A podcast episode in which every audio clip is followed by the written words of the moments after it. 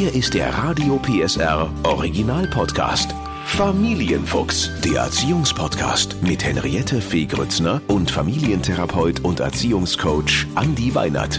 Heute, wenn andere Kinder nerven, wie ehrlich darf ich sein? Welche Regeln wir zu Hause haben, wissen unsere Kinder auch, was sie dürfen und nicht dürfen. Was aber, wenn ein fremdes Kind uns besucht und alle diese Regeln bricht? Wenn andere Kinder nerven, wie ehrlich darf ich sein? Das sagt uns Familiencoach Andi Weinert. Hallo!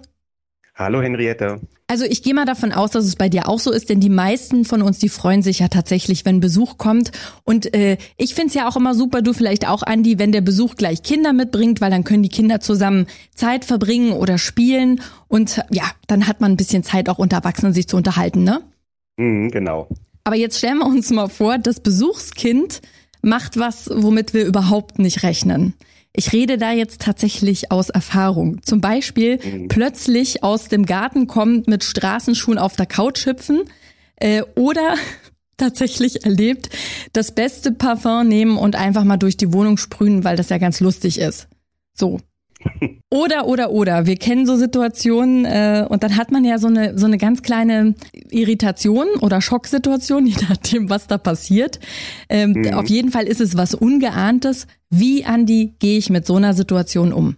Also ich glaube, für die meisten von uns ist die Situation deswegen so herausfordernd, weil Erziehung immer mehr so ein Stück weit auch als so eine Nicht-Einmischungszone verstanden wird. Mhm. Ne? Also darf ich jetzt was sagen, darf ich nicht sagen? Und äh, tatsächlich ist es so, dass wenn man ähm, in so einer Situation ist, aus meiner Sicht ist es günstig, dass man sich da eine Parallele im Kopf baut. Äh, man behandelt das Kind ja auch als Gast und wie würde man jetzt mit so einer Verhaltensweise umgehen, wenn sie ein Erwachsener zeigen würde? Na, also auch den Freund oder die Freundin, die vielleicht mit den Kindern gekommen sind, würde ich darauf hinweisen zu sagen, uh, ist das okay, dass ihr die Schuhe vielleicht auszieht vor der Tür? Ähm, und genau das kann man jetzt sich auch so ein Stück weit als Parallele nehmen. Wann interveniere ich oder wann gebe ich auch eine entsprechende Rückmeldung, dass mir eine bestimmte äh, Verhaltensweise vielleicht gerade etwas irritierend entgegenschlägt? Wichtig ist es, glaube ich, aus meiner Sicht, dass man bei den Kindern eben auch mit äh, eher liebevollen Hinweisen arbeitet. Das heißt also so diesen Impuls, den vielleicht der ein oder andere hat, dass man dann sagt, machst du das zu Hause auch, den sollte man vielleicht eher vermeiden und eher sagen, hey komm, ja, du warst wahrscheinlich gerade so enthusiastisch, äh, hast vergessen, die Schuhe auszuziehen. Bei uns ist das so, dass wir die Schuhe ausziehen, wenn wir wieder reingehen. Mhm. Also äh, das ist ganz interessant, was du sagst, Andi, weil ich glaube, dass die Mehrzahl der Leute, die uns jetzt zuhören, ersteres machen, dass die sagen, sag mal, machst du das zu Hause auch?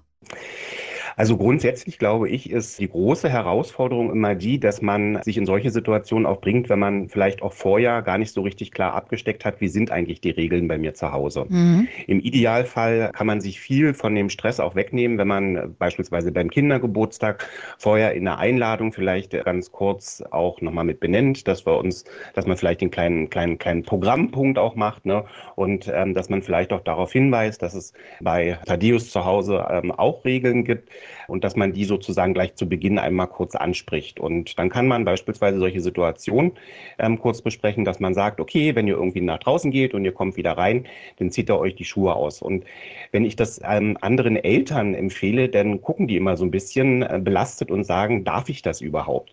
Und ich äh, bestärke eigentlich immer darin, dass ich sage, alles andere wäre irgendwie auch nicht günstig, weil das ist auch ein Lernfeld. Ein Kind muss auch lernen, dass es bestimmte Regeln nicht nur zu Hause gibt, sondern muss auch lernen, dass wenn ich woanders bin, dann gelten diese Regeln ähnlich oder vielleicht gelten da auch andere Regeln als zu Hause. Und das, das öffnet dann so ein Stück weit den Blick und macht dann eben auch dieses Lernfeld auf, dass ich ähm, dem Kind damit auch, dem, dem anderen Kind auch vermitteln kann, okay, das ist nicht einfach so, dass wenn ich woanders bin, dass es da gar keine Regeln gibt und dass ich mich ja nichts halten muss, sondern da gibt es eben auch Dinge, die ein Stück weit von mir eingehalten werden müssen. Ich finde total spannend, was du gerade angesprochen hast. Darf ich das überhaupt? Es gibt natürlich Leute, die sind da ganz klar, ja, ich darf das und ich darf da auch reingehen und sagen, nee, hör mal zu, bei uns zu Hause nicht. Aber es gibt eben auch, ich würde jetzt mal mutmaßen, das sind vielleicht auch eher die Mütter, die denken, hm, jetzt haben wir hier gerade eigentlich eine schöne Situation, Freunde sind zu Besuch, man sitzt zusammen, ne, die Kinder spielen eigentlich so schön und dann äh, wird das Kind relativ frech und macht Sachen, wo ich sage, nee, eigentlich nicht. Und eigentlich, so kenne ich das, Andi, ich weiß nicht, wie es bei euch zu Hause ist, man beobachtet dann erstmal das Gegenüber, also die Eltern, weil man ja davon ausgeht, dass die mhm. natürlich einschreiten und sagen werden, das äh, machen wir aber nicht, wenn da aber nichts kommt. Sage ich das den Eltern, sage ich es dem Kind? Du hast gerade schon gesagt, Mensch, ne? Aber wenn die Eltern wirklich direkt daneben sitzen. Also wenn ich so eine Situation habe, dass ich wirklich merke, dass den Eltern das auch schwer fällt, zu, zu merken, okay, das läuft gerade in eine, in eine etwas komische Richtung vielleicht auch, dann würde ich es tatsächlich so machen, dass ich selbst die Initiative ergreife und man kann dem Kind ja auch so begegnen, äh, dass man einfach bei sich bleibt und fragt, warum tust du das eigentlich? Ne? Dass man also sagt, hey, komm, ich merke gerade, du wirst recht zu mir, warum machst du das? Willst du das jetzt austesten, ob das bei uns geht? Meine Idee wäre schon die, dass wir ähm, normal miteinander reden und was ich auch immer schön finde, ist, dem Kind gleich eine Brücke bauen und eine Alternative vorschlagen. Zu sagen, hey, hast du vielleicht Lust, ähm, lieber Horst, ja, jetzt mit der Tina zusammen nochmal zu gucken. Ihr habt doch ähm, ein Brettspiel begonnen, dass er damit vielleicht nochmal weitermacht. Das heißt also, dass man dem Kind ähm, sozusagen nicht nur in der Situation verharrend sagt, so geht das nicht, sondern dass man dem Kind eben auch immer Alternativen aktiv vorschlägt, damit so ein Kind dann auch merkt, ach ja, stimmt, ja, da war ja dieses Spiel und dann sich auch aus der Situation ein Stück weit mit der Hilfe des Erwachsenen befreien kann. Also du würdest wirklich das Kind ansprechen und nicht die Eltern und sagen, hört mal Leute, nicht böse gemeint, aber das geht nicht. Ich glaube, die Besonderheit ist wirklich die Art der Kommunikation, ne? so wie ich es gesagt habe. Ne? Also ein liebevoller Hinweis an einen Gast, der eben noch nicht volljährig ist oder der eben ähm, noch, noch, noch klein ist. Und ähm, ich glaube, dass, dass, dass, das spüren auch die Eltern. Ne? Wenn, wenn ich dem Kind so begegne, dass ich das Kind zur Rede stelle, sag mal, hey, das geht doch nicht, warum benutzt du denn mein Parfüm? Ja, dann hat natürlich jedes Elternteil irgendwie so dieses, diesen Instinkt, das Kind auch schützen zu wollen. Mhm. Und dann geht es vielleicht eher in eine kontraproduktive Dynamik. Wenn ich dem Kind aber vermittle, auf eine liebevolle Art und Weise, dass ich sage, ähm, hey, das geht bei uns so nicht und auch erkläre, warum das eben nicht geht, weil der Teppich, der hat vielleicht eine hellere Farbe und da macht sich der Straßendreck einfach ein bisschen deutlicher bemerkbar.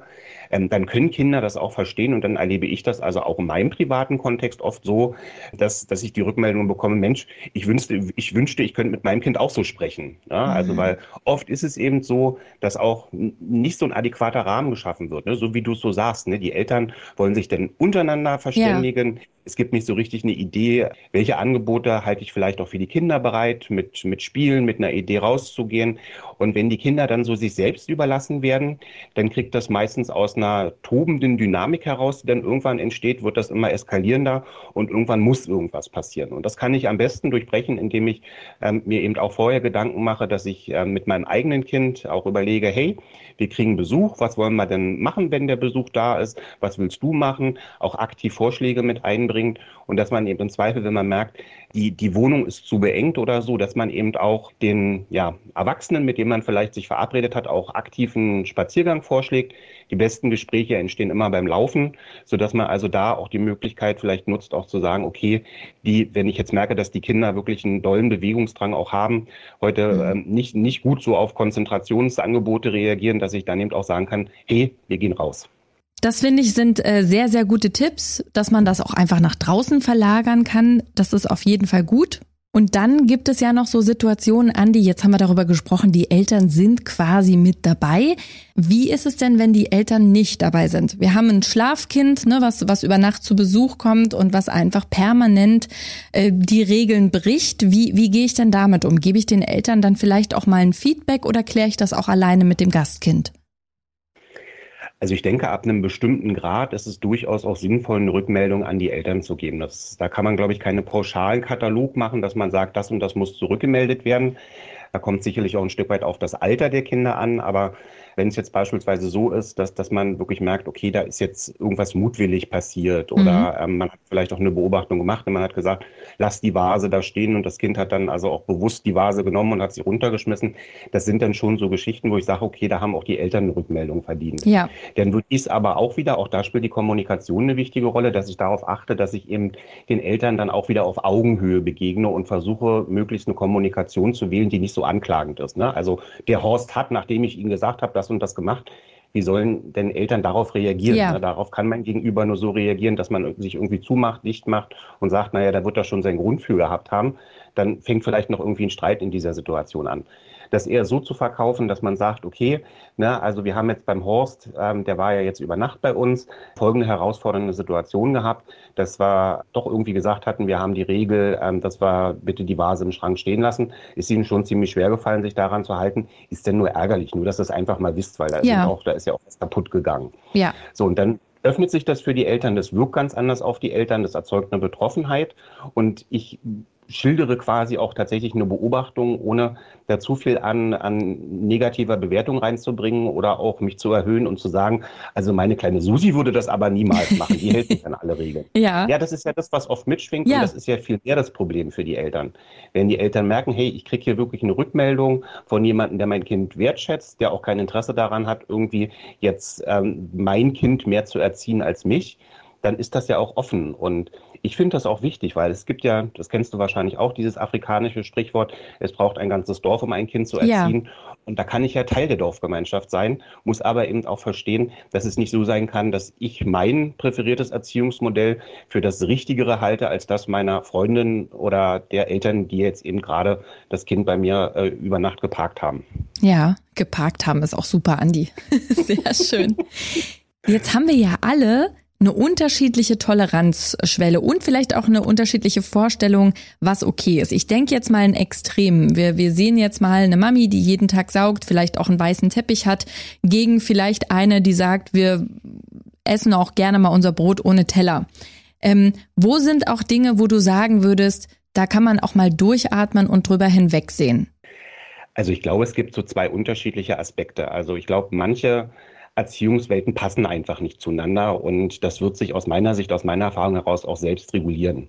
Na, also wenn ich jetzt beispielsweise ähm, durch eine neue Freundschaft, die entstanden ist, sage, okay, geh da mal hin zum Geburtstag ich stelle also wirklich fest, dass da sehr viel Wert auf Sauberkeit, Reinlichkeit und so weiter gelegt wird, mhm. dann habe ich diese Beobachtung auch als Elternteil und dann werde ich vermutlich auch mich nicht so wohlfühlen und habe vielleicht auch nicht so ein gutes Gefühl, mein Kind da immer und immer wieder auch hinzugeben. Das heißt also, dann reguliert sich das, dann wird es vielleicht eher in dann sozusagen freundschaftliche Kontakte doch gehen, wo ich auch sage, da kann ich mein Kind mit einem guten Gefühl auch hingeben. Mhm. Wenn es so um die eigene Reizschwelle geht, ist natürlich tatsächlich auch äh, für mich wichtig zu verstehen, wie ist denn das wieder in der Parallele, wenn jetzt, wenn jetzt Erwachsenen, nur Erwachsenenbesuch kommt. Auch da habe ich ja unter Umständen die Erwartungshaltung, wenn jetzt irgendwie vier, fünf Erwachsene mich besuchen, dass ich davon ausgehe, dass sie sich alle ganz gerade akkurat äh, hinsetzen und dass das nicht mal ein Glas auch runterfallen kann. Mhm. Das heißt also, ich finde es wichtig, ich sage immer wieder, Kinder sind keine kleinen Erwachsenen, aber gerade in diesem Kontext will ich immer die Einladung dazu machen, sich eben doch auch klar zu machen, was wäre denn jetzt, wenn das ein Erwachsener wäre? Ja. Da, beim Erwachsenen würde ich nicht tolerieren, dass der ein Feuerzeug auspackt und anfängt, meine Couch irgendwie anzuzündeln. Oh da würde ich genauso auch ziemlich klar fragen, ähm, was da gerade nicht so ganz richtig läuft. Ähm, und ähm, andersrum, wenn jetzt beispielsweise durch, durch Ungeschicktheit oder dadurch, dass jemand halt, ich habe einen Kuchen, der ist schön krümelig und der ist halt so enthusiastisch am Erzählen und dann krümelt das alles durch die Gegend, dann würde ich es wahrscheinlich auch wahrnehmen, würde aber sagen, hey Mann, ja, das ist eben, Gäste behandelt man so, da fange ich jetzt nicht an, ähm, den Handstaubsauger zu holen und um den drumherum zu saugen. Das wirkt ja dann eher ein bisschen komisch. Und das ist dann zum Schluss letztlich auch so die, die Kernempfehlung, sich immer wieder ein Stück weit zu entstressen. Einmal mit der Idee, es ist nur für eine bestimmte Zeit und diese Zeit ist ja auch meist auch endlich in Stunden.